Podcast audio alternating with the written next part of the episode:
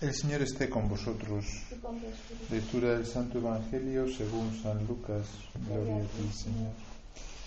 En el mes sexto, el ángel Gabriel fue enviado por Dios a una ciudad de Galilea llamada Nazaret, a una virgen desposada con un hombre llamado José de la casa de David. El nombre de la virgen era María. El ángel entrando en su presencia dijo, Alégrate llena de gracia, el Señor está contigo. Ella se turbó grandemente ante estas palabras y se preguntaba qué saludo era aquel. El ángel le dijo, No temas, María, porque has encontrado gracia ante Dios. Concebirás en tu vientre y darás a luz un hijo y le pondrás por nombre Jesús. Será grande, se llamará Hijo del Altísimo, el Señor Dios le dará el trono de David su padre. Reinará sobre la casa de Jacob para siempre y su reino no tendrá fin. Y María dijo al ángel, ¿cómo será eso? Pues no conozco varón. El ángel le contestó, el Espíritu Santo vendrá sobre ti y la fuerza del Altísimo te cubrirá con su sombra. Por eso el santo que va a nacer será llamado Hijo de Dios. También tu pariente Isabel ha concebido un hijo en su vejez y ya está de seis meses la que llamaban estéril, porque para Dios nada hay imposible. María contestó, He aquí la esclava del Señor, hágase en mí según tu palabra. Y el ángel se retiró. Palabra del Señor. Gloria a ti, Señor.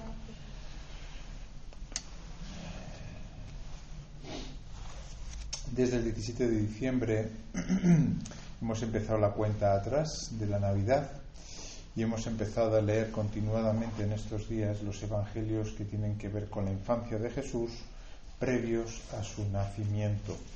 Por eso el día 17 empezamos con la genealogía de Jesús y hemos ido viendo pues como en los diferentes evangelios de Mateo y de Lucas, que son los que narran la infancia de Jesús, pues han ido eh, eh, sucediendo los acontecimientos previos, ¿no? Y el más importante, sin duda, es este, ¿no? El Evangelio de la Encarnación, que nos relata eh, San Lucas, ¿no? Este Evangelio que tanto ha inspirado a tantísimas personas, ¿no? Y que, bueno, pues es central en nuestra fe, el, misterio de la Encarnación. Nunca llegaremos a entender mm, nada, ni, ni, un 1% lo que significa que Dios haya hecho hombre. No, no nos puede caber en la cabeza, ¿no? porque no, no, no podemos comprender eh, a Dios y por tanto menos aún ese abajamiento que supone que Él se haga hombre. ¿no? y también está la Virgen aquí como protagonista, ¿no? de hecho el ángel le pide permiso ¿no? para, para, para encarnarse en, su seno. ¿no? Y ella responde de esa manera humilde, ¿no? Es aquí la esclava del Señor, de una manera afirmativa, ¿no? No, no, no, hay, no hay una sumisión eh, en la cual no participe su libertad, ¿no? La Virgen es plenamente libre para decir sí, para decir no, ¿no? Y si dice sí, no es porque esté obligada a ello, ¿no? Sino porque ella eh, vive de hacer la voluntad de Dios y por tanto, pues esa petición del ángel, ¿no? Incluso cuadra, ¿no? Con todo lo que ella venía sintiendo, ¿no? Por ejemplo, pues el estar casada y a la vez, pues eh, vivir sin haber conocido a José, porque incluso estando desposada como estaba ya, podía haberle conocido, ¿no? Y la impresión que da el texto es como que eh, en su intención, ¿no? O por lo menos en su deseo no hay una intención suya de conocer a, José, ¿no?